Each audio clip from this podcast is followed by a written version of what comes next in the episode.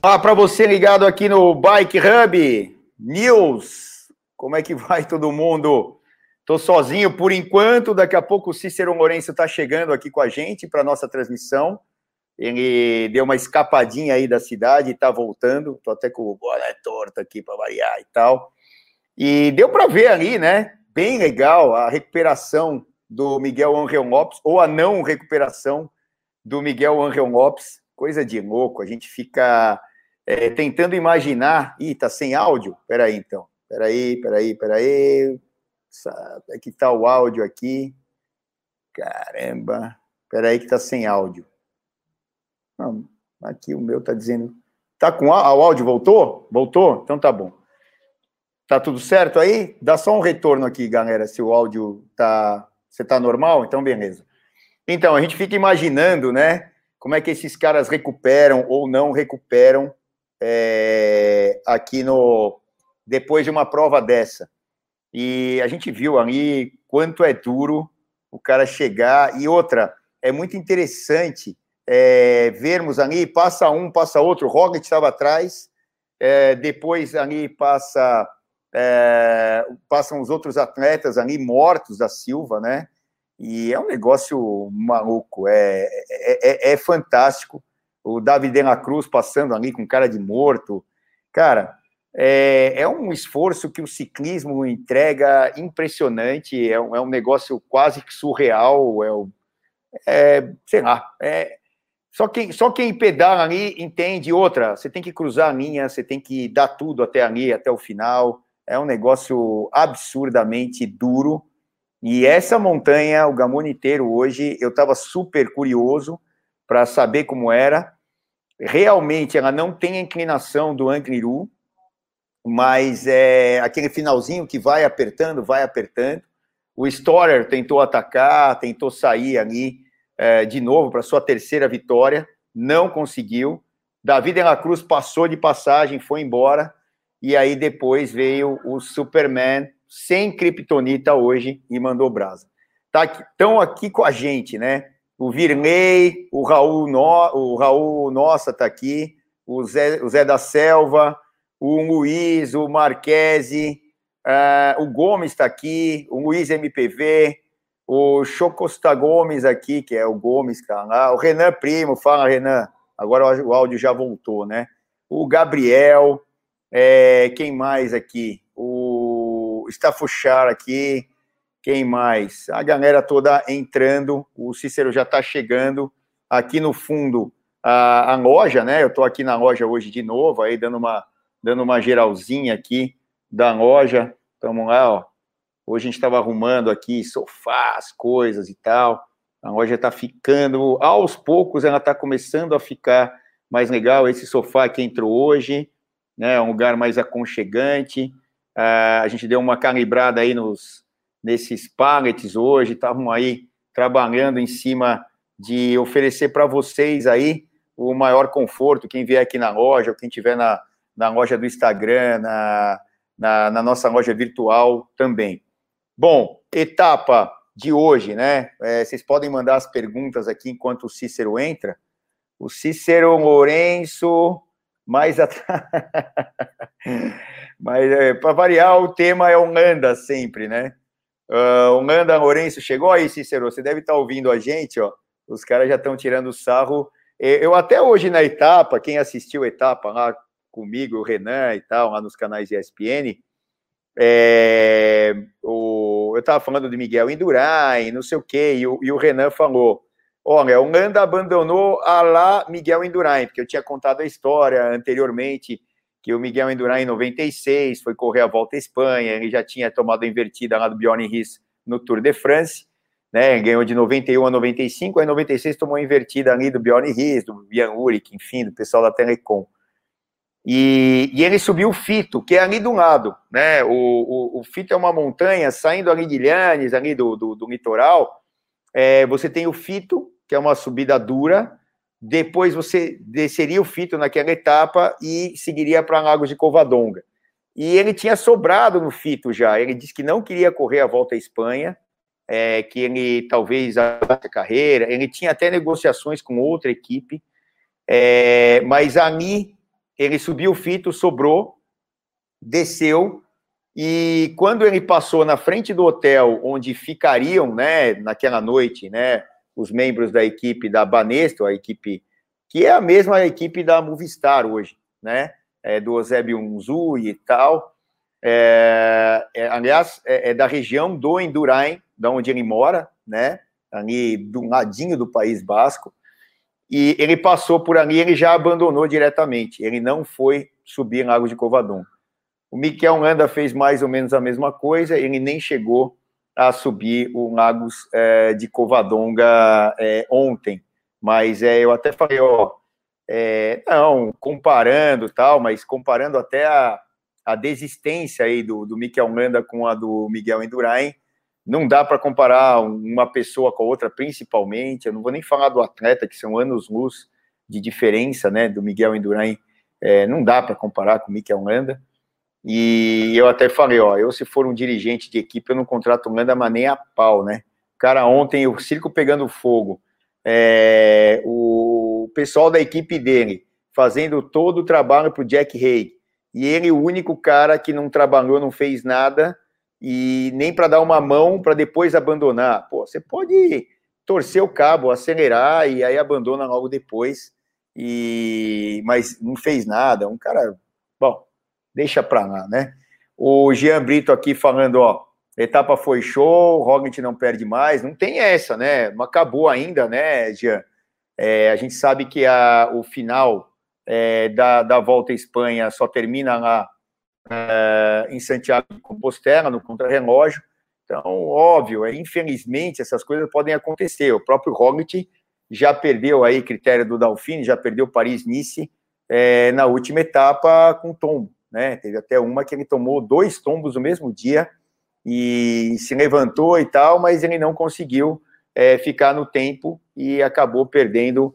É, acho que foi a Paris-Nice que ele tomou dois tombos é, no mesmo dia. A critério do Dalfim do ano passado, ele acabou tomando tombo na penúltima etapa e, e aí na, ele não largou, até por questão de segurança, na última etapa. Foi aquela etapa que o Sepkus foi liberado, acabou ganhando etapa, mostrando que o Sepkus anda pra caramba e é um cara fora da curva. Inclusive, hoje, era um dos membros que estava ali é, na, no, no pelotãozinho, né? Aliás, do pessoal da, Jumbo Visma foi o que aguentou até o final. Então, é, foi uma, uma, uma etapa bem legal. É, a moçada entrando aqui. É, deixa eu ver aqui. Galera, quem não conhece, vale muito a pena conhecer o Bike Hub, lugar top. O Renan, primo. Ah, ele esteve aqui na loja, o Renan. Além disso, tenha certeza que o Salsão dará puta atenção. Estamos aqui. Se eu não tiver, vai estar o Paquito, vai estar o pessoal que trabalha comigo aqui, o, o Filipinho está aqui, o figuraça é, do, do Nel, que trabalha na oficina, a gente está contratando mais gente, o, tá, o negócio está tá se expandindo, né? Eu já mostrei aqui, o pessoal fica pedindo para mostrar a bicicleta, tá aqui, tem aquela bicicleta lá atrás, que é uma TT, é uma Ordu, tá aí, ó, Ordu tem a com câmbio eletrônico e a com câmbio mecânico.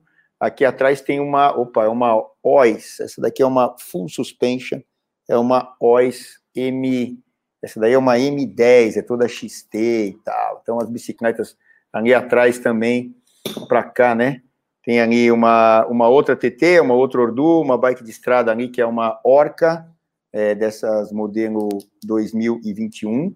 Hoje a gente recebeu, eu estou imundo aqui, a gente foi descarregar container ali, recebemos as bicicletas mais baratas da Optimus, que a gente vai começar a trabalhar são bicicletas é, de um nível é, mountain bike nível entrada intermediário. Então, elas vão até 8,990, com 12 velocidades já, suspensão a ar, etc.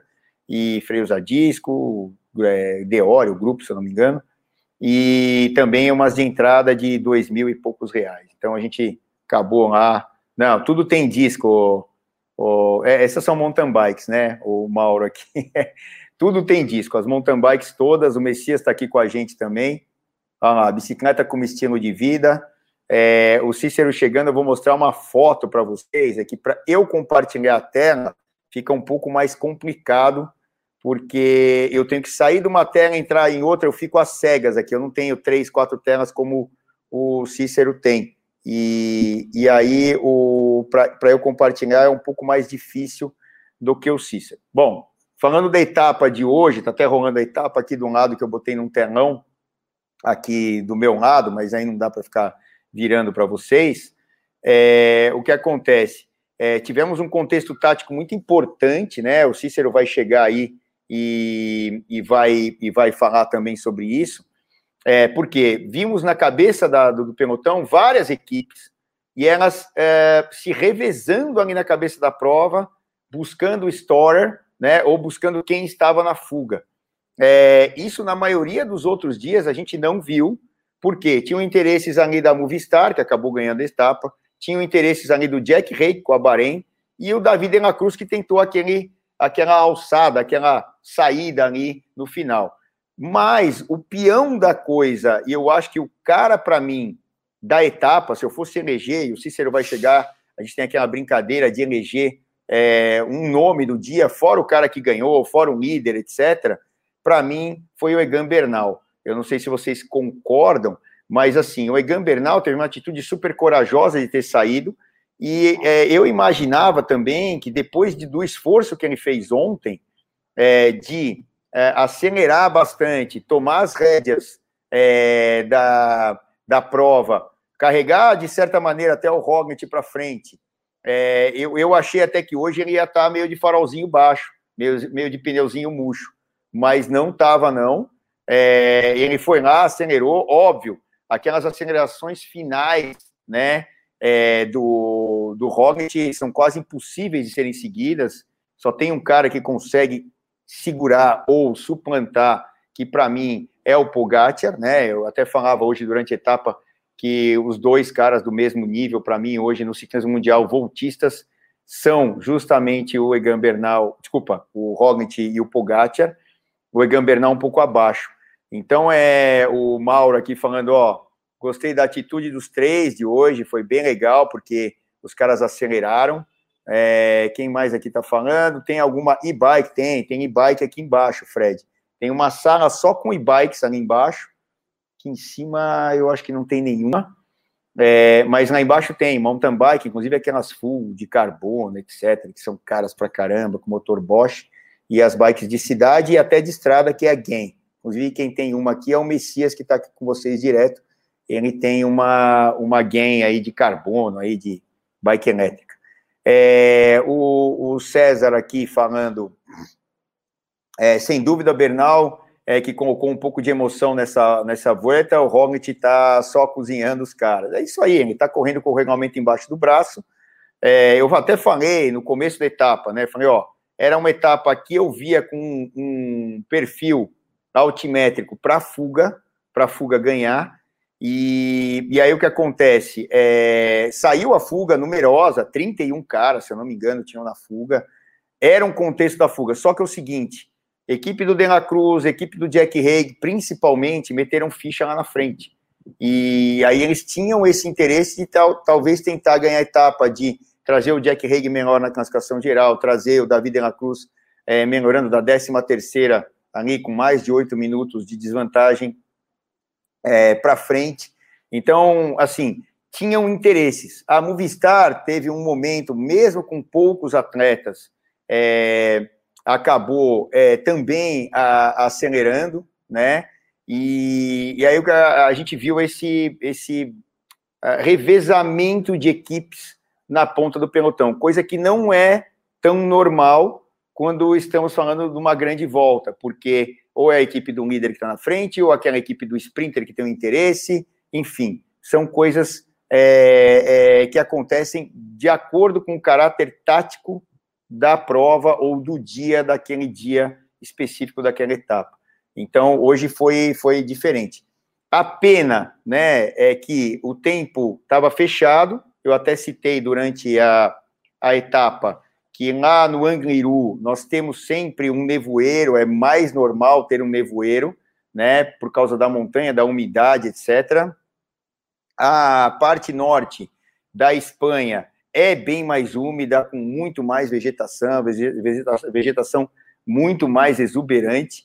Então tem características ali é, bem distintas do centro e do sul da Espanha, que são secos pra caramba. E, e, aí, e aí o que acontece? É, um baita de um nevoeiro, a gente entrava dentro de uma nuvem, saía da outra, o helicóptero não conseguia filmar, então a gente não conseguiu ter um contexto geral dessa primeira aparição do gamoniteiro, mas deu para ver que é, deve virar uma montanha icônica como é o Angliru. Eu ainda acho, pelo que eu vi hoje, o Angliru mais icônico pela sua inclinação e a extrema dureza nos últimos cinco quilômetros e meio. É, eu já falei que tive lá algumas vezes, umas três vezes, se eu não me engano, que eu subi o Angliru. É, é duro pra caramba. E o gamoniteiro é duro, só que ela tem a característica de ser mais longa e com poucos é, refrescos aí é, para todo mundo. Então, eu acho que é, é uma diferença básica do, do justamente da, de uma montanha e de outra. Eu estou vendo aqui o, o, o, Renan me mandando coisa aqui do Sebastian Vettel uh, usando o novo grupo Dura Ace, não sei o quê, né? Vira e mexe, a gente fica ligado nas coisas. E o Renanzinho mandou aqui para mim agora, é, faz parte da estratégia de marketing das marcas, lembrando que na parte técnica é, foi anteontem dia, o embargo, né, a, o lançamento oficial do grupo de 12 velocidades de road bike, tanto o Dura Ace quanto o Tegra é, da Shimano, é, teve um lançamento mundial, até a, a, empresa controladora da Shimano aqui, a Shimano no Brasil, é, teve um lançamento oficial, teve uma live, etc., explicando como é que funciona. É, eu vou gravar um podcast com o Cris, é, que é o homem da Shimano para essas novas tecnologias e lançamentos, etc. Não sei exatamente qual, é, qual direção que o Cris faz parte lá na Shimano, é, gerente de produto, eu não lembro exatamente qual é o cargo dele, desculpa a Cris se estiver ouvindo a gente, mas a gente vai gravar um podcast, já combinamos até, para transferir para o português, explicando exatamente todas essas é, diferenciações desses grupos novos é, da Shimano, o Dura-Ace eletrônico e o, o Tegra eletrônico com 12 velocidades. Claro, obviamente isso vai demorar para chegar aqui, ainda mais esse estado de loucura mundial e tal, tal, tal. Obviamente que vai ter um preço significativo, porque são grupos tops de linha, e tem um detalhe que vocês já devem ter visto, quem deu uma olhada nisso aí tudo, que é o quê? É um sistema um pouco diferente desses da SRAM, que a gente tem aqui, ó. Algumas bicicletas a gente tem com o SRAM eletrônico, é, e o SRAM é totalmente wireless, né? O, SRAM, ele é wireless daqui dos manetes lá para o câmbio diretamente. O Shimano é um pouco distinto. O Shimano, ele é wireless daqui até a, a, bateria lá embaixo, tem uma bateria que liga ligam os fios entre os dois câmbios. Então você tem uma bateria única e ligam fios entre o câmbio traseiro e o câmbio dianteiro. No, no, nos SRAM, né, com tecnologia wireless, não. Eles têm, é, é, são totalmente wireless. Tá chegando um cara aqui importante, que vai cons conseguir meter uns vídeos, etc, etc. Tá aí, ó. Como é que você tá? Tudo bem? Tudo ótimo. Chegou, né? Hoje sim, hoje eu cheguei. É. Eu, Mari, Mari, consegui botar o vídeo, depois o som não entrou, depois o som entrou, mas tecnicamente você que manja das coisas aí, então é vai, vai salvar a pátria aqui. Eu estava explicando para eles, claro que a gente está falando também. Não pode me comparar com o Miquel Landa, e nem pode comparar o Endurem com o Mikel Landa. Tá? é, isso, isso Porque não. o Landa isso não chegou, eu cheguei. Tá certo. O Landa não chegou. Tá certo. E o, eu, e o... eu, eu, parei de ouvir na, na parte que você falou do Endurem, aí eu cheguei, elevador tal. Não... É, e a gente falou muito do Endurain ontem, porque era o dia de Lagos, que ele abandonou e tal, né? Foi a, a final da carreira dele. É, eu até não sabia, ontem, quando eu peguei durante a etapa para dar uma olhada, que eu sabia da história tal. Aí eu fui dar uma pesquisadinha, é, aquela olhada do Cícero para a direita, quando ele pesquisa e lembra das coisas, né? É, eu estava vendo que ele estava negociando. Depois que ele falou assim: Ó, eu não vou mais correr na Banesto, né? e ele chegou a negociar, agora eu não vou lembrar com que equipe que era, mas ele chegou a negociar com uma outra equipe, mas aí ele decidiu para não correr mais.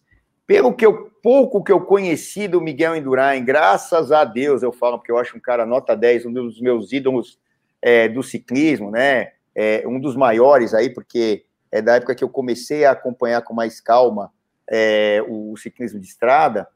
É, o, e, e, aí eu, eu tive consegui ter contato com ele, pedalar com o Miguel Indurain, estar com o cara, tomar café da manhã com o cara tal. Já contei essa história tem foto lá, depois eu posto de novo lá em Instagram, essas coisas. Lá atrás, acho que já tem lá essa postagem com o Miguel Indurain. É, esse cara é um cara assim, que ele é, não é hiper ganancioso, claro, ganhou uma baita grana na época que ele ganhou os tours e fez os doubles lá, 92, 93, por acaso ele fez o double, né, por, por, por, por é, um detalhe. Mas é. Ele Será que era é um no cara... mesmo nível financeiro de hoje? Então, eu acho que são valores distintos, né? Que, que de repente é, eu, eu acho que sim. Por Proporcionalmente, exemplo, né? Vamos dizer que 2 milhões de euros, 1 um milhão de euros naquela época eram 7 milhões de euros hoje, sei lá se você traduzir em termos de grandeza, né? É que com 1 um milhão de euros você comprava talvez a mesma coisa que você compra hoje com 7, 8, que é o caso do Pogacar aí, que fechou o contrato de 8 por ano, né? Que parece que é um negócio nesse nível aí de até 2020, até 2027, né, que é o contrato dele, pelo que eu lembro aí, que a gente comentou. Então, ele falou, ele falou assim, cara, eu consegui conversar coisas com o Miguel Indurain que talvez é, muita gente até próxima a ele não tenha conversado, porque eu fui perguntando, fui pedalando com o cara e perguntando, pedalando e perguntando. E, eu, e ele falou, Celso. Surreal, né, é, né, Celso? Eu, eu... Você jamais imaginaria, né, quando você era pivete ou quando você acompanhava à distância o Tour de France e pensava, pelo menos para mim, o Indurain foi o meu primeiro ídolo no ciclismo, né? É, eu comecei a pedalar justamente nessa época, 91, 92, e ele estava começando a ganhar os tours na sequência de 91 a 95, né? Então, não dá para imaginar é, é, que um dia você ia estar tá lá é, do lado do cara pedalando e trocando uma ideia, né, cara? É surreal, né? Então, e, e, e, pedalar com o cara, e foi uma questão, não sei se eu já contei isso aqui e tal, a gente sai um pouco fora do contexto, mas é, é legal contar. Tá? É, é uma emoção grande para todos, né? Para mim, vocês, se tiverem contato com ele, um cara desse nível, é, é mas é, é, pedalar e o cara assim, tá, se eu olhar para fora, estava tomando café da manhã aqui, que estava combinado de pedalar com ele. E hum, fala assim, tava ele e o Abrão Lano, né? O, porra, o Abrão Lano, teoricamente, era o substituto, era o, era o, o cara depois do Miguel Indurain, que eles estavam tentando na própria Banesto fazer acontecer. O Lano até correu em Once e tal, outras equipes. E o Lano, para quem não sabe, até hoje é o único cara que foi campeão mundial de crono e de estrada. Não tem outro cara que foi que tem os dois títulos. Por exemplo, Volt Van Aert, o ano passado, foi vice num e no outro no mesmo. Mas ele não ganhou nenhum dos dois títulos ainda. Né? Tem grandes chances e tal, tal, até o, a chance no Mundial esse ano de, de até ele ganhar os dois, sei lá, mas é, eu acho difícil com o Filipe Gana aí num crono, mesmo o Filipe Gana não tendo ganho na Olimpíada. Mas o Abraão Ano ganhou. Então ele ganhou o Mundial da Colômbia, que estava até o Miguel Indurain, é, e ganhou com o pneu furado. E ele, ele, tinha ganho, se eu não me engano, ele ganhou depois, eu acho, o, o Mundial de Crono. E o Abraão Ano era um cara da pista do velódromo que migrou para a estrada. Mas falando do Miguel Indurain, pedalando com ele, estava chovendo, estava caindo o mundo lá no País Basco, lá em São Sebastião. O cara saiu da casa dele, a 100 quilômetros dali, pegou o carro, roupinha de ciclismo, chegou lá, tomou café da manhã com a gente, conversou, falou assim: e aí, vamos pedalar? Eu falei: você vai pedalar? Porque tá chovendo. Ele falou: meu amigo, se a gente não pedalar com chuva aqui, a gente não pedala. Se, se a chuva for um fator para você deixar de pedalar, você não vai pedalar nunca aqui no País Basco. Ah, então você vai. Aí eu pedi mil desculpas tava de roupa assim, civil, né? Porque a gente tinha desistido do rolê, né? Já. Pô, tava todo mundo se lamentando. E aí eu falei, ó, oh, Miguel, pelo amor de Deus, desculpa, a gente vai, em cinco minutos a gente sobe no quarto, põe a, a roupa, e desce. Aí desceu todo mundo e tal. E aí o Fábio, bom, aí pedalamos, conversei tudo aqui, eu trouxe um de cada vez para tirar foto com ele, todo mundo que estava ali, eu tirei uma foto, lá encharcado no celular, enfim. E o fato mais engraçado, né? Isso aí que fica entre nós aqui. É, ninguém, ninguém, ninguém pode saber. Ninguém vai saber. É, aí todo mundo molhado, ele estava no tipo a nossa casa, era o nosso hotel ali, o Eniate, né? Ali, ali, em San Sebastião, um hotel bem legal, é, cheio de brasileiros, a gente estava vendo uns 20 brasileiros. Pô, preciso tomar um banho. Eu falei, porra, vamos lá no quarto e tal. E aí a gente tomando banho, ele tomando banho, ele, o, o Orlando, a gente ali de um lado, como se fôssemos amigos de longa data, né? De 30 Sim. anos e tal. O, o Juan, Juan é, que foi. Eu te conheço há mais tempo e nunca tomei banho com você, Então, sabe? cara, e assim, puta coisa natural, legal pra caramba, não, não faz diferença nenhuma, mas é um cara. Eu tô contando isso, não. Mas é um cara é, extremamente simples, extremamente simples, né? E aí, esse, essa brincadeira de comparar Endurain com Landa. Deixa é, o, o, meu, o meu tweet deu pau nessa hora, e a hora que você começou a comparar o Holanda com o Endurain, aí travou, eu falei, ixi, não vai não dar, dá, não. Não dá. Não dá. Ô, Cicero, o que, que você quer botar aí pra gente aí? Eu ponho Ó, aqui a, o perfil? A gente, a gente tem os, os highlights aí que a gente pode, então, vamos, pode bota, mandar bala. Vamos botar os highlights aí, manda ver aí. E aí a gente vai dando uma, uma, uma geral na, na história aí. Sei que você já contou aí uma parte, né? Fuga gigantesca tal, né? É, mas eu, eu tava com esse palpite, né, Celso? Eu acho que acho que nós dois acertamos. Você falou que ia ter uma fuga, que ia ter Gigante. duas corridas tal. Uhum. E ao mesmo tempo eu achava que a classificação geral não ia deixar a etapa para os caras, não. E, e, aconteceu as duas coisas, né? A, a, fuga chegou perto disso, né?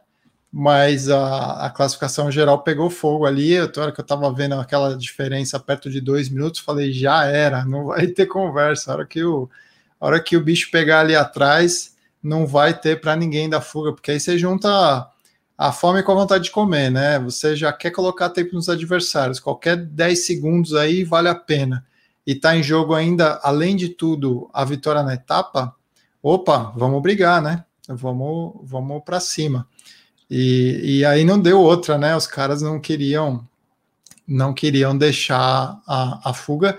Me surpreendeu o Miguel Angel Lopes, cara. É, me surpreendeu o Miguel Angel Lopes ter, ter conseguido ele está ele tá se especializando em, em, etapas dificílimas, né? As etapas que são é, fora de categoria, aquelas etapas rainha tal.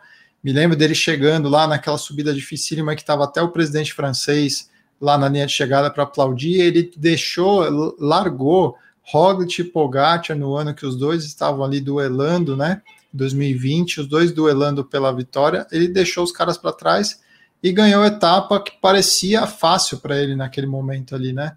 É um, um, ataque um pouco mais longo na subida, não deixa para a última hora, porque senão ele não consegue deixar o Roglic para trás. O Storer que está aparecendo aí na tela é um cara que tentou, né, Celso? E ele ia conseguir, se ele fizesse isso, seria a terceira vitória dele na, na, na volta. Já, pô, o cara acabou de chegar e tá, tá, tá indo muito bem, né? Duas vitórias na, na volta, ele queria pegar a terceira já. Só que a coisa começou a engrossar, né? Romain Bardet também estava entre os caras com vontade aí, mas é, no final ficou, ficou ruim para ele, porque os caras aceleraram tanto lá que os pontos bons da montanha, que seria justamente na última montanha, ele, ele não conseguiu pegar, né? É, olha aí, já estava só o pó da rabiola. Aí é o Bardet, é o Bardet, né? Isso, é. E aí, aí ele, o, o, o Bardet chega... que, que acabou é, sendo suplantado pelo seu companheiro, que é o próprio Storer, que Sim. impressionante o que esse cara tá andando, né? Animal. Não é fácil, mesmo num contexto aí de uma grande volta, onde você tem um contexto tático é, que libera, entre aspas, né, é, os atletas para atacarem, para aparecerem, etc., mas é o que está andando esse moleque é um negócio impressionante. Aí, quando o De La Cruz chegou é, no Storer, ali já no Gamoniteiro, e, e, aí o pelotão começou a acelerar, o Bernal causou aquele alvoroço todo no pelotão, que foi muito interessante, o, o que o Bernal fez aí com o Roglic sempre na roda, e tinha um momento que o Renan falava, olha, parece que o Roglic não está tão bem, porque ele estava um pouco mais atrás, mas ele estava andando na roda do Bernal, não sei se eles tiveram alguma combinação, alguma, alguma, alguma aliança, e o, mas o, o Roglic, por coincidência, saiu exatamente na roda do Bernal. Aí o momento que o Angel Lopes ah, chega no De La Cruz, ele já chega atacando, ele já chega dando tudo, e esse momento icônico aí, né, Cícero? Muito não sei louco, o que, né? achou dessa chegada maluca aí, que não dá para enxergar é nada. Eu falei até do nevoeiro no Angliru, mas aqui estava igualzinho, não é?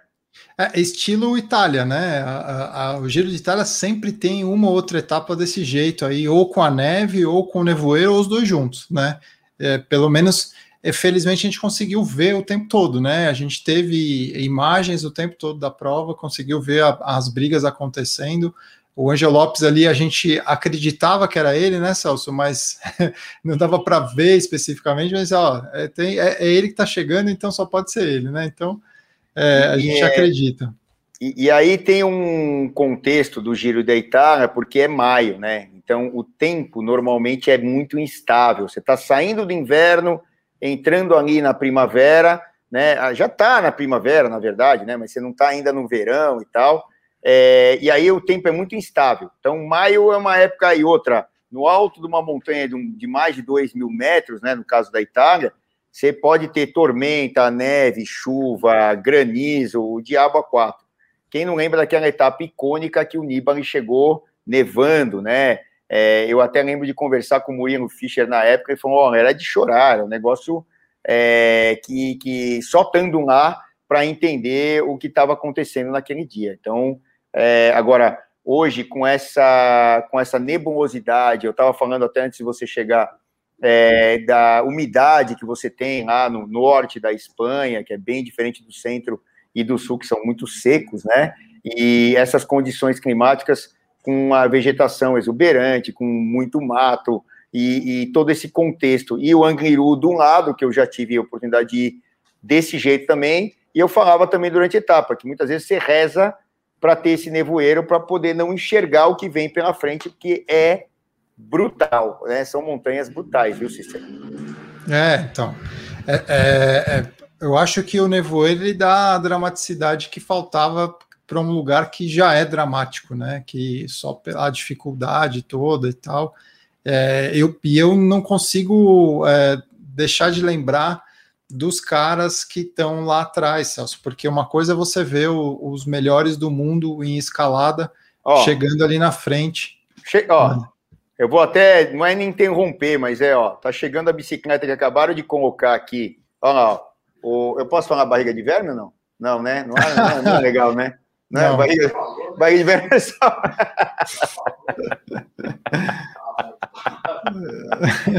tá aqui o Léo, que a gente brinca um com o outro, aí me xinga num troço, eu xingo de outro, e assim vai, né? Ó, Léo, entra, ó, o Léo aqui na, na tela. Fala, Léo. Beleza? Galera, ah, tá lá, a bicicleta, acabaram de colocar as rodas zip, ó. Tá aí, pronta para estrear amanhã. Tá com Essa a zip. É, a sua. é, tá com... Dá uma rodada aí para ver aquele lancinho do. Se, se vai pegar o, o pisca-pisca louco lá. Acho que não, né? Não vai dar para ver. Tá meio apagadinho já, desgraçado, né? É, não tá dando nem para ver, ó. Mas tá com a roda zip, ó. Ah, a zip tá aqui, ó. 202, que o pessoal mandou para a gente testar. Vamos ver se a bicha funciona. A, as minhas rodas originais dessa bike são as Fulcrum, né? E, e a gente coloca para andar, as Fulcrum são demais. E vamos ver como é que a Zip vai se comportar. Fazendo parte do cenário. Barriguinha, obrigado, viu? Esse aí foi guerreiro hoje, hein? Descarregamos o container, pô, mexemos em tudo aqui, cortamos pallet. Hoje foi um dia aqui de trabalho árduo tem até o, o Paulo aqui com a gente, que veio visitar, conversamos pra caramba. O Paulo é um, é um espectador assíduo. Então, você que tem vontade de conhecer a loja, a gente entra na live, o caramba. Essa, é, é, esse ambiente aqui vai ser para isso, para a gente interagir com as pessoas, independente de estarmos aqui virtualmente conectados ou fisicamente aqui, mas vai ser um ambiente para a gente conseguir fazer essa interação, ver os produtos, né? Essa daí é a minha bicicleta atual. com os produtos. Amanhã, amanhã não vou poder andar, vou ter que estrear ela no sábado, que amanhã não vou conseguir andar. A Bianchi, é, né? É, é, uma, é uma Orbea Bianchi, né? Uma Orbea cor Bianchi, tá ali, ó. essa daí, eu, essa daí eu, eu, mandei pintar desse jeito aí lá na, no, no sistema lá que a Orbea tem de uh, faça você mesma, cor. A, a que a gente vai trabalhar também tem esse sistema. Eu não aconselho para ninguém no Brasil a fazer isso, porque demora demais. É uma loucura, ainda mais nesses tempos de pandemia, porque é uma coisa exclusiva, demorada. Essa aqui até foi rápida, mas é um processo muito complicado fazer isso na Europa, mandar para o Brasil. É melhor, a gente vai selecionar algumas cores bem legais e pegar as cores de linha mesmo. Mas aí está no contexto, a bike está aí atrás, esperando para a gente deitar o cabelo, quer dizer, não tem cabelo, né? Deitar o boné, né? Não tem jeito. É isso aí. É, o pessoal está perguntando qual montanha é mais dura, Angliru ou Stelvio? Eu não tive no Stelvio, eu não subi o Stelvio. Eu subi o Zoncolan e o Angliru. É, eu diria que as características, se eu for comparar o Zoncolan, por exemplo, que eu subi, que são as duas que eu queria ter subido ali, o Zoncolan é pela casa da minha avó, onde ela nasceu, lá, é, é, ali é Friuli, mas a minha avó é do Vêneto, que é do lado. É, o Zoncolan é o que o contador falou ontem é, sobre o gamoniteiro de hoje. Ele não tem descanso. Ele só vai ter descanso lá em cima, nos túneis e tal. O Angliru, os últimos 5,5 km são olha, talvez os mais duros que eu já tenha feito na minha vida.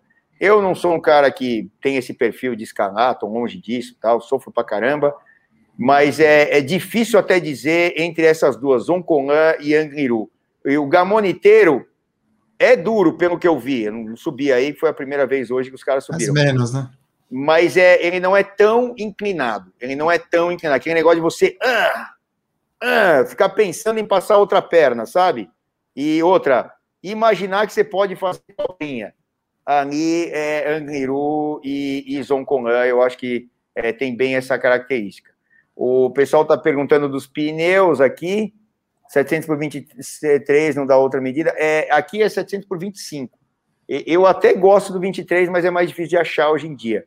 Então, uh, esses uh, cores aqui são 700 por uh, 25, estão montados aí, o pessoal até, é, o pessoal da Propart que, que, representa a Zip e vai representar também a, daqui para frente a, a Vitória, aí estão entregando. Diga aí, Cícero. Aí, ó, a enquete. A okay. última, a última pergunta aí. Qual que é? Celso, Anderson, Cavendish. Cavendish, é óbvio, né? Não tem.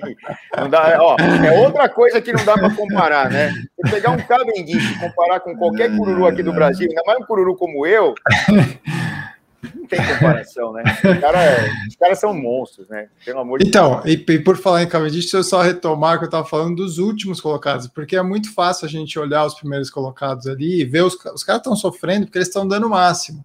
Se eles subissem, é, no dia que você subiu lá, se eles estivessem junto com você ali, eles iam estar tá conversando entendeu? Então, a montanha é tão dura quanto o ritmo que você coloca nela, exceto quando a inclinação chega num certo ponto que você não tem mais escolha. Né? Esse Exato. é o ponto. A comparação do Angliru com o Stelvio, eu acho que assim, montanha por montanha, o Angliru é mais difícil. Né? A questão, o Stelvio se torna difícil porque é uma corrida. Né? Então os caras estão dando tudo que eles podem, é uma montanha longa tal. Agora, quando a inclinação é muito alta, não depende se você está sozinho, passeando, correndo, se tem alguém ali te puxando, não tem. Ela é dura sempre passou de um certo nível de inclinação, Exato. meu amigo, é, chegar em cima já é duro. E aí que eu tava. O gancho é. Jacobsen foi o antepenúltimo hoje, tomou 40 minutos do primeiro colocado. Ontem ele tomou 45. Então você imagina o que é para esses caras conseguirem passar todas essas montanhas e ainda subir ali no final uma subida tão difícil e longa, né? Então, é, para eles, é, para eles é que eu tiro o chapéu de verdade, porque o cara consegue passar por isso e depois no dia de sprint ainda, ainda tá inteiro para explodir lá. Agora que eu lembrei da, do caso do Cavendish, né? Eu estava querendo lembrar aqui, aqui, acho que foi no Tour de France, que os que colocaram lá, olha, um amador top, escala melhor que Cavendish. Eu falei, óbvio que escala. Mas Cavendish aí... é um sprinter né? E tem um bilhão de amadores que escalam melhor que o Cavendish, né? Eu falei, ó, tem um monte de amadores tops aí que escalam menor que o Cavendish. Né? A gente até não pegou aí o. Não o, é o caso do Celso, mas tem. Não, por exemplo, hoje, no contexto de hoje, não teve o brasileiro aí, o menino lá, o Pipo. Pipo Garneiro. Que, que ganhou lá o Halt Root, não sei o quê, legal. Escala muito mais que o Cavendish, sem dúvida. Escala muito mais que o Cavendish. E o sem Pipo dúvida. não tá no World Tour, ele tá, tem um nível excelente, não sei se tal, poderia correr lá e tal, mas não tá. Ele, entre aspas, hoje é um amador.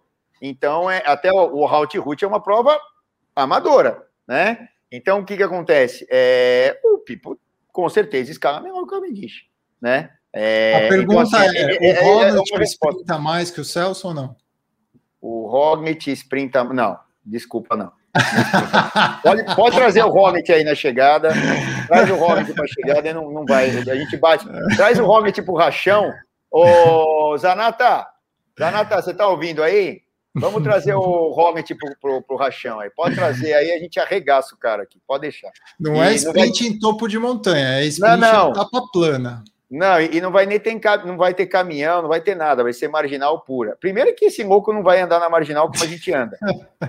Ai, marginal e DNF. tal.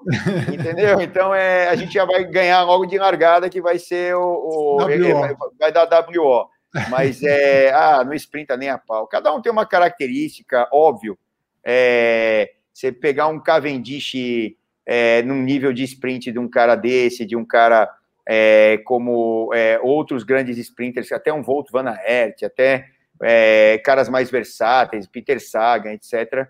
O nível desses caras é absurdo. Tanto é que os feitos que eles realizam, né?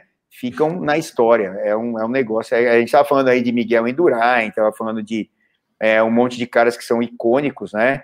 É, a gente não consegue comparar. E outra, também tem coisas que a gente não consegue comparar, que são épocas. É a mesma coisa que pegar aí o que a gente está mais acostumado, que é o futebol, né? Olha, você comparar o Pelé com o Maradona, ah, o Pelé com o Cristiano Ronaldo, não dá para comparar. São épocas completamente diferentes é, o, o, tipo de jogo diferente, e o ciclismo, nesse ponto, ele é parecido com o futebol, porque é, o ciclismo de estrada, porque o ciclismo de estrada, não, você não tem parâmetros como o ciclismo de pista. Ciclismo de pista é aqui no cronômetro, né? As pistas mudaram, as bicicletas mudaram. Mas, alguma coisa, né? É, mas é o seguinte, você sempre tem uma referência de um espaço de, de, de, de um espaço é, é, de uma altitude, né, em relação ao nível do mar e um tipo de pista. Então você vê a evolução dos tempos do ciclismo de pista. Então você consegue comparar. O ciclismo de, de estrada é como o futebol, é tudo subjetivo. Então assim, olha, o Pelé fez mil gols, ah, mas aqueles zagueiros ali eram muito ruins, sei lá, o cara pode falar, né? É, como você vai relativizar o zagueiro de antes com o zagueiro de agora? como você vai relativizar o campo como era cheio de buraco e o campo agora não tem? Isso é o ciclismo de estrada, porque cada prova é disputada num circuito diferente. Até um próprio, uma mesma prova com o mesmo nome, Tour uma de clássica, France. Né? Ou uma clássica. Não, a é clássica já tem uma referência maior, porque normalmente elas, é, por alguns anos, tem o mesmo trajeto. É. Agora, uma grande volta, você não tem. Mesmo Aí... as clássicas tem condições meteorológicas diferentes, o vento Sim, diferente. Esse é o ponto. A, a condição do dia completamente diferente, né? Os atletas diferentes, a tática da prova diferente do dia. A Mas é dinâmica é... que acontece que faz o ritmo mudar muito, né? Que você não sabe como é que você não consegue repetir, né? Se não, se fosse assim, um cara, é, por exemplo, que sabe o caminho de ganhar uma clássica, ele ganhava todo ano, né, Celso? e não é assim, né? A dinâmica muda, aí a, a estratégia muda, não é, não ficou bom para ele, ele perdeu. Exato. Então, assim, é, é, são coisas que a gente tem que relativizar para poder comparar. E tem coisas que são comparáveis e tem coisas que não. Por exemplo, como a gente vai. Anda e Indurem. como, como que a gente vai. Como que a gente vai é, dizer e poder afirmar é, que ah, o Ed Merck é o menor de todos os tempos. É pela quantidade de títulos que ele ganhou né, no decorrer da sua carreira e a diversidade desses títulos. Né? Então, assim, aí dá para a gente falar: olha, pô, o cara é, é a mesma coisa do Pelé. a quantidade de títulos, a quantidade de gols, as jogadas e tal, está tudo lá. A maioria está filmado. Tem aquele gol que dizem que é o mais bonito do mundo na, na rua Javari, aqui no Juventus, né? Que eu acho que era Santos e Juventus, que diz que ele saiu da intermediária dele, deu chapéu, não passou naquela e fez um puta de um golaço, não tem filmado, porque não tinha o filme lá, não estavam filmando naquela, naquele dia. É, mas descrevem até o gol como é que foi. Ah, então, assim, agora, é, os títulos do Pelé, os títulos do Edmeric, os títulos lá do Bernard Hinault, que eu citei hoje até né, durante a transmissão, isso a gente não é, não, não são relativos, eles são feitos e, e fazem parte dos fatos, né? Agora, a subjetividade é toda, são todas essas coisas, não dá para você comparar uma volta com outra e tal. É, para a gente ficar em dúvida sobre o Ed Max e qualquer outro, alguém vai ter que fazer um número muito próximo do dele, o que já é dificílimo, né? Então, até alcançar, alcançar os números dele é, vai ser difícil. Quando chegar nos números dele, aí sim a gente começa a ficar em dúvida, é difícil de comparar, né? Mas até ó, lá ó, ele continua sendo o melhor ó, de todos os tempos. Aqui, eu acho que eu acho que é para um lado bom, não para um lado ruim que eu vou colocar essa aqui, ó. Quer ver, ó? Não, essa. Ó, o Jean, Robert no rachão. Vocês vão ver só ele na largada. Claro, a gente vai largar Sim. e vai largar ele para trás. Parou, já era, ele, sobrou. Ele vai espanar, ele vai ver um caminhão ali. Ah, eu louco, eu vou parar nesse troço. Eu ganho milhões de dólares para andar lá, não sei aonde, milhões de euros. Eu não vou andar nessa porcaria. É isso, né, Jé, que você quis dizer, né?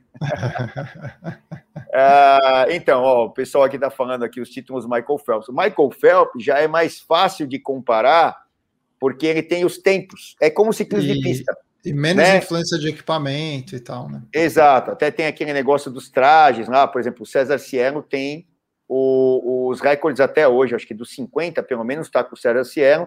Ele usou o traje lá, tubarão, sei lá o que das quantas, né? Então, é, mas assim, ali é como ciclismo de pista, é tempo, né? E as piscinas mais ou menos que se equivalem, né? Claro que tem as tecnologias novas.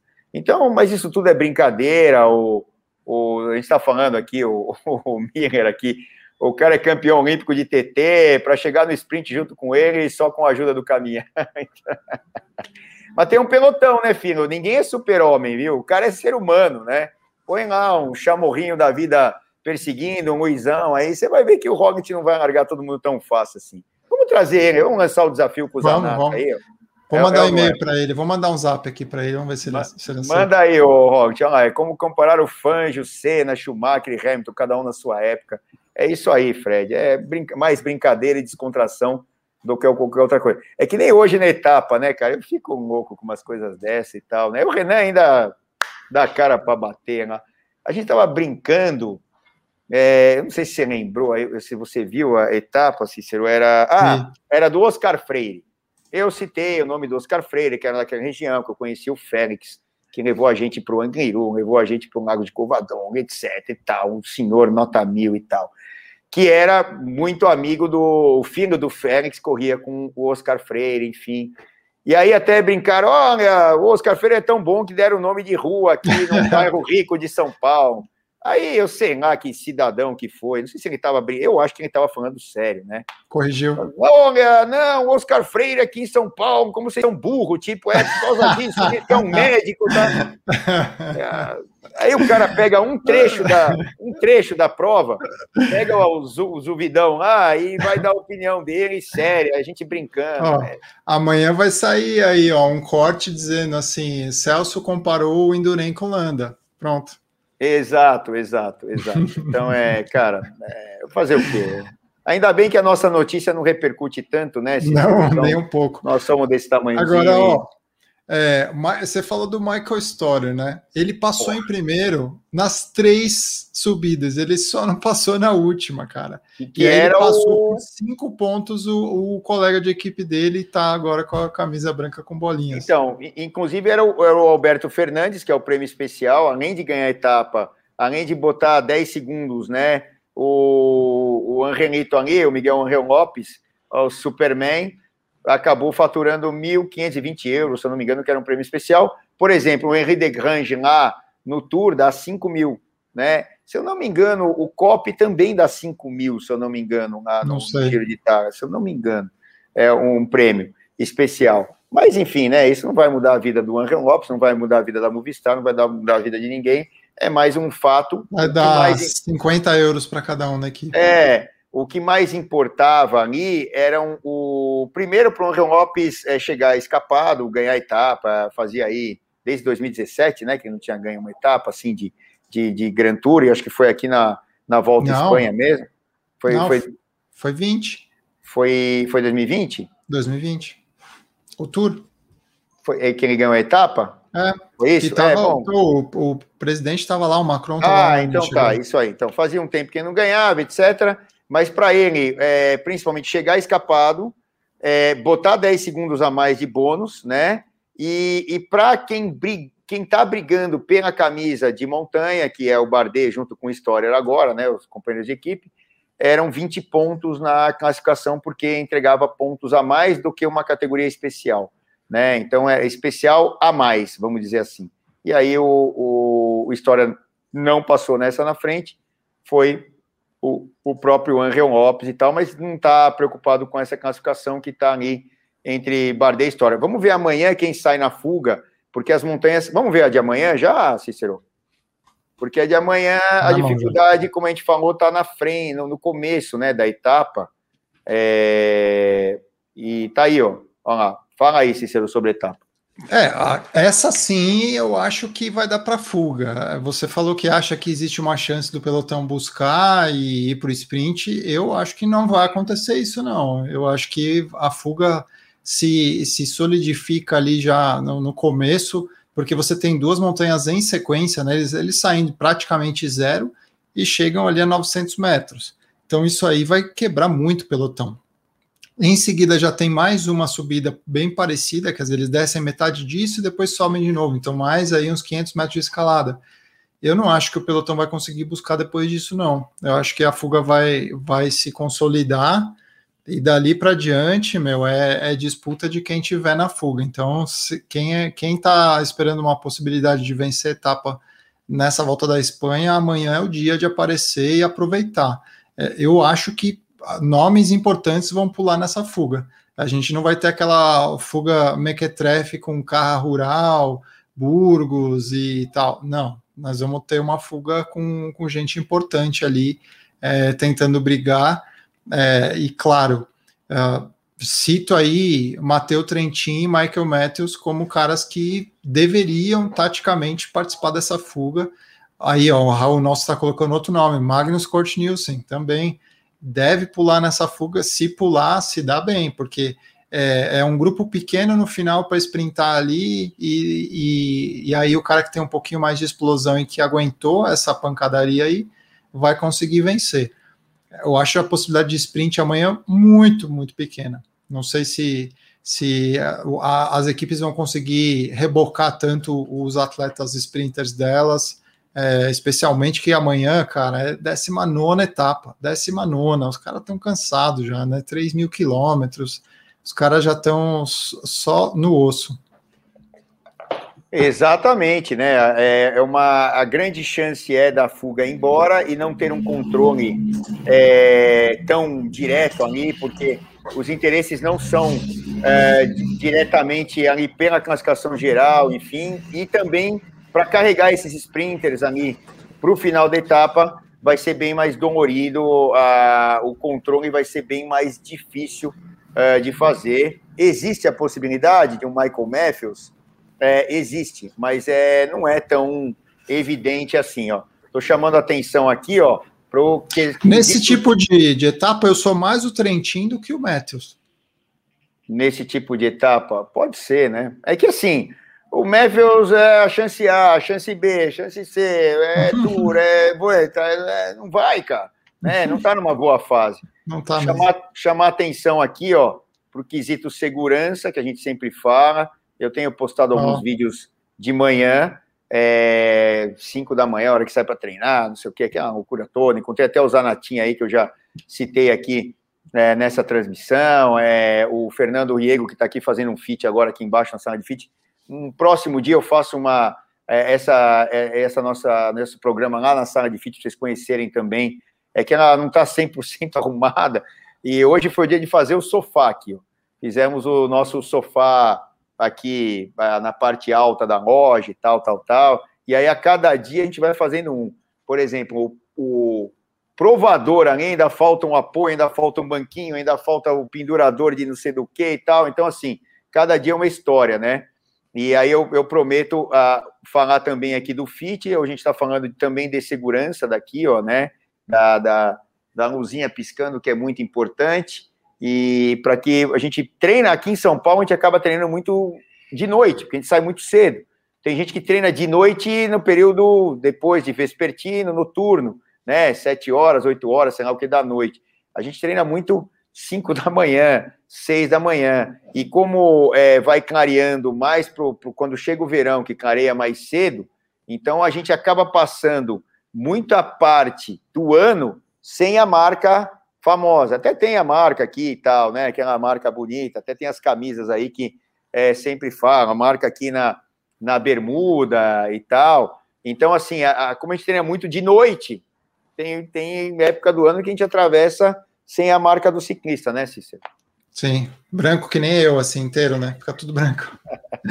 sem marca nenhuma. Bom, é, sobre essa etapa de amanhã, vamos assistir, vamos ver. Amanhã mandaram na escala, eu acho que é 10h50. Pelo que eu me lembro na escala, ontem e hoje, que eram as etapas de montanha, então era 10 da manhã. É, amanhã acho que é 10h50. No domingo, eu sei que a etapa vai começar para o mundo inteiro, é, é mais de uma hora da tarde aqui do Brasil porque tem que lance lá de terminar meio que no pôr do sol, entregar premiação, blá blá blá blá blá. Se eu não me engano, é 1h40, 1h50 da tarde aqui do Brasil que começa. Você botar 5 horas a mais, é, quase 7 horas da noite, começa lá, 7 horas da tarde lá, né? É, começa lá na Espanha.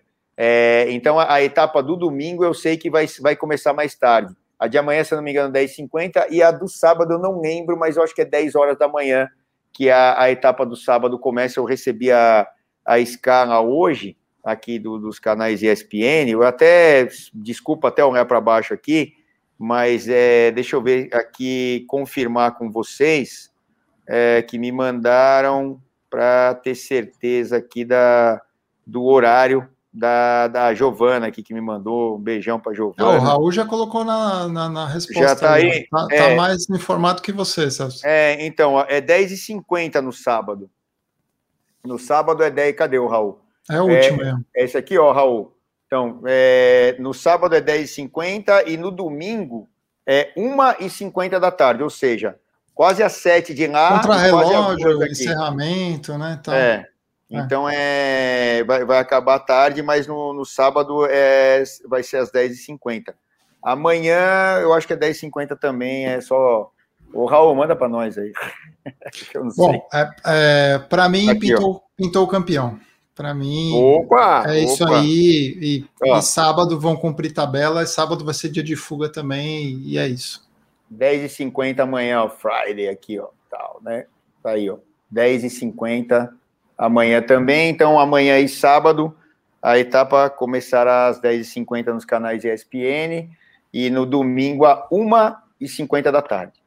Mais alguma coisa, Cícero? É isso não, aí. Né? É isso aí. Ah, com a luzinha piscando para cá, para cá, luzinha piscando. E então amanhã estamos junto. Hoje não deu nem para fazer a tal da live do, do Instagram, porque eu tive que sair correndo para descarregar mercadoria. Ah, já já as mercadorias vão estar aqui também graças a Deus, é.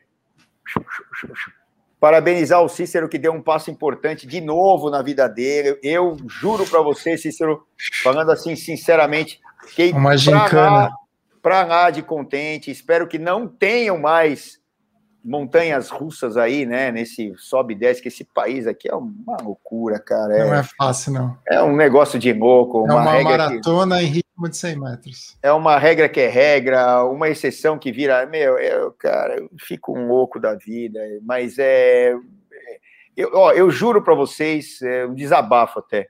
Eu não tenho vontade nenhuma de sair do país. Eu adoro esse país tal mas tem coisas aqui que são muito complicadas do ponto de vista prático e, e, de ser correto.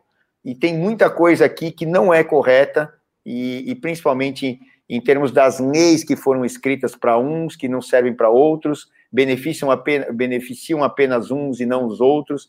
Tem esse movimento aí de, é, é, acerto né, dessas coisas lá para trás que foram bem erradas, questões é, religiosas, questões é, raciais, questões de um monte de coisas é, que são bem delicadas muitas vezes de se falar, é, que os caras estão correndo atrás, aí tem muita coisa errada ainda hoje e, e tudo que isso trouxe aqui para o dia a dia, mas é, a parte constitucional disso aqui, eu, eu, eu posso afirmar que não é séria, né? Não, não é séria mesmo, é, é uma baderna, e, e aí o judiciário entra no meio junto com isso, e aí está preso a leis que são completamente retrógradas ou são beneficiárias de poucos que ganham muito. E, e aí é fiscalmente, principalmente esse país aqui é loucura. Terrível. É, Mas loucura. Fazer o quê, né? Vamos, vamos tentando aí as, que as próximas gerações é, dêem um jeito é, nisso aí. Não é. E aí, aí o Lemos falando, ó, o empresário sofre. Não é só o empresário, são todos. E se o empresário sofre, todo mundo sofre também. E eu não estou aqui colocando que ah, quem é empreendedor, que... não, todo mundo sofre de alguma maneira. E, e outra, é, por exemplo, o que eu acho um absurdo, e aí é tal, é isso aqui que a gente estava falando, né? Que tem um pneu de uma bicicleta. Como é que um pneu de uma bicicleta pode chegar a custar mais de mil reais? Não, não dá, não dá para entender, claro, claro que dá, é porque você protege pequenos feudos que não funcionam e que não fazem a parte que teoricamente. E outra, você protegeria durante um tempo e depois você liberaria. Isso seria um uhum. país sério. Para acreditar né? para uma transição, mas não aqui nesse país. Então, como é que pode um pneu de bicicleta que você pode cortar na primeira volta no quarteirão custar mais caro que um pneu gigantesco de carro e um pneu gigantesco de moto? É, é um absurdo, cara. Isso uma aí bike tem toda pagar mais imposto do que um carro. Você tem imposto, imposto, imposto, porque nada disso é produzido aqui e não tem similar no país. Então, assim, você paga, paga, paga, quem importa, quem não sei o quê. E aí os caras pensam, ó, oh, o cara que vende é que ganha o dinheiro, o cara que importa. Cara, as margens são cada vez menores, né? E, e, e outra, o problema é a proteção que existe para poucos que não fazem nada. E aí, e aí o que acontece? Eu fico sem conseguir consumir o que eu precisaria, o Cícero e vocês todos aqui. Então, é, o, impacto é, sobre isso é gigantesco e irreal, imoral e qualquer coisa. E vocês sabem o que eu estou falando. Então, pô, é caro, é caro. É caro por quê? Porque primeiro quem ficou com o dinheiro foi o nosso maravilhoso governo e não entregou nada de volta para nós praticamente. Fazer o quê? Bom, Cicero, vamos lá? Amanhã assim tem é, mais. Assim é bom administrar, né, Celso? Quando acaba o dinheiro, você inventa uma nova fonte e beleza. Não é você que resolve. Exatamente. Fala, ah, nós vamos cobrar mais imposto que eu acho que tem que cobrar. Ah, tá Vocês têm que entender, tá faltando dinheiro. Tu. Exatamente. É, é. Eu, vou ser, eu vou ser síndico do prédio aqui dessa forma. Ó, gente, é. eu, eu gastei errado aqui, ó. É, gastei tudo errado aqui. Eu vou dobrar o condomínio o mês que vem, uhum. porque vocês estão vendo as contas aqui, ó. O dinheiro acabou. E aí, se não der certo de novo, eu aumento de novo e tudo bem. A é vida real não é assim, né? É facílimo, né? Bom, vamos lá. Amanhã, 10h50, se Deus quiser, estaremos juntos. Aí depois tem o Instagram, depois aqui o Bike Hub. Parabenizar o Cícero é, por um passo importante na vida dele. Aí quem tem lá o contato dele, dá um toque. Legal pra caramba, estou super contente também. Eu, Fabrício aqui, do Fabrício até aqui embaixo e a galera tá lá, charlando, charlando, parando. Daqui a pouco eu vou lá. Vamos ver se sai a, se eles pagam a pizza, pelo menos hoje, né? Falou? Galera, Falou. Cicero, obrigado, viu? Abraço pra vocês Boa aí. noite, galera. Até amanhã. Agora sim, ó. Tamo junto. tchau, tchau.